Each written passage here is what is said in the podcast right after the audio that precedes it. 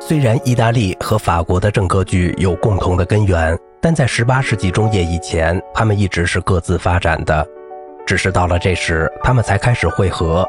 特别是在格鲁克写于巴黎的那些作品中，指导格鲁克写作的许多原则，早已在弗朗切斯科·阿尔加罗蒂的论文对歌剧的意见中阐明，并由尼科罗·约梅利在他于18世纪50年代为帕尔马、斯图加特和曼海姆写的歌剧中付诸实践。这三个地方是法国文化盛行的中心，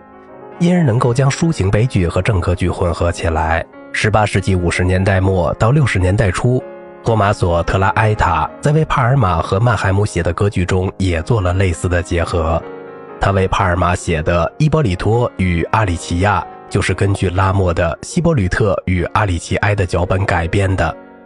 作品借用了拉莫的一些舞曲，并安排了九首合唱和一些非凡时咏叹调。大多数凡时咏叹调缩短了主要部分的反复。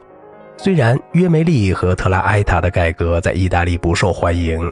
但他们却在正歌剧内部提供了范例，使其有更加连贯的戏剧流动，并使乐队起到更重要的作用，特别是通过对木管乐器和圆号的色彩的运用。正歌剧和喜歌剧的区别在整个18世纪中一直存在，甚至在正歌剧已经出现改编的迹象时也是如此。19世纪意大利正歌剧的奠基人是约翰·西蒙·迈尔，就像比他早的哈塞一样。迈尔也是生于德国，而一生的大多数时间住在意大利。迈尔由于引入了前辈约梅利和特拉埃塔的许多变化，其作品受到普遍的欢迎。如果在1825年前后有人发问谁是在世的最重要的、最著名作曲家，很多欧洲人的回答不会是贝多芬，而是焦阿基诺·罗西尼。在这个时候，罗西尼已经征服了波罗尼亚、罗马、米兰、那不勒斯、巴黎和维也纳的歌剧院。罗西尼的机智风格特别适于喜歌剧，他创作的许多喜歌剧今天听起来同他当初问世时一样新鲜。他创作的《塞维利亚的理发师》同莫扎特的《费加罗的婚礼》和威尔第的《法尔斯塔夫》并列，是意大利喜歌剧中最高的典范。最有趣和最灵巧的一些段落是喜歌剧角色脊嘴咏叹调，如塞维利亚的理发师中的巴尔托罗或费加罗自己的唱段，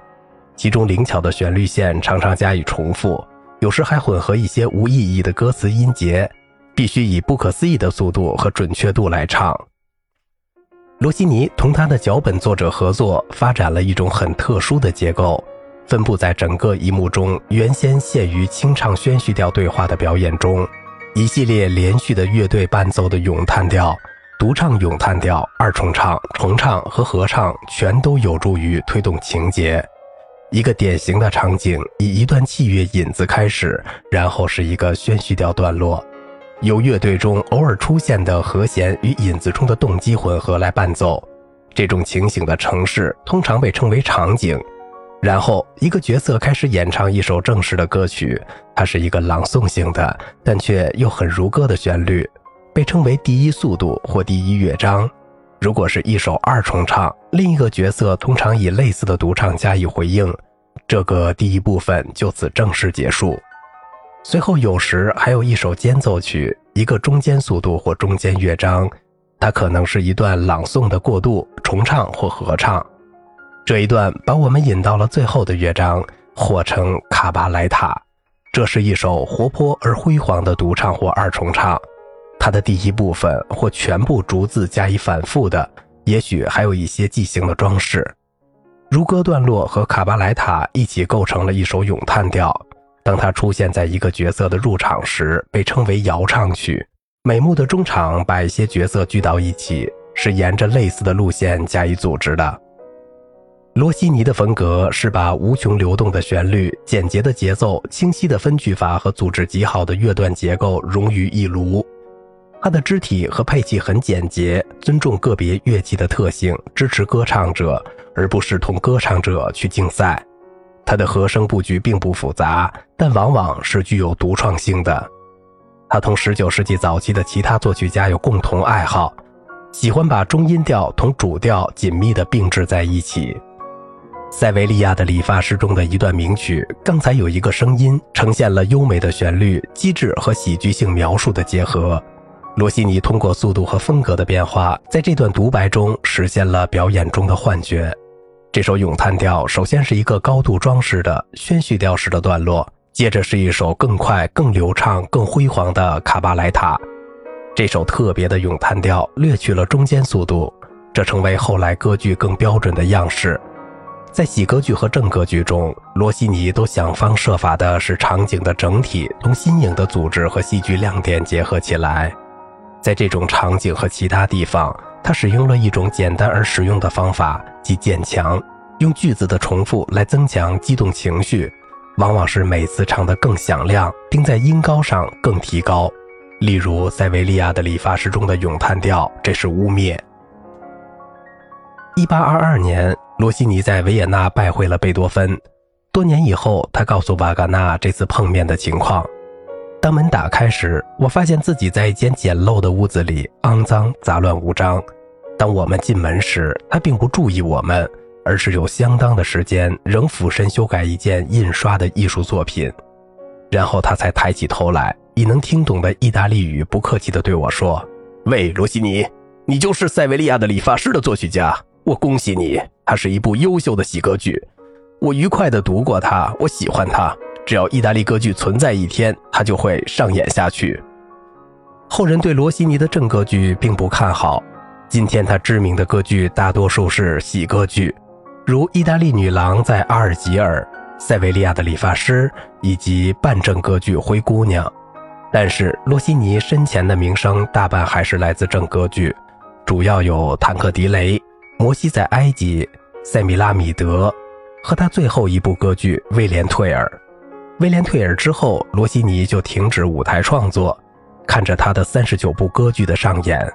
在他生命后来的四十年中，由于受疾病困扰，又由于为了得到法王查理十世给他的年金所引起的长期诉讼，他只写了一些宗教音乐歌曲和钢琴作品专辑。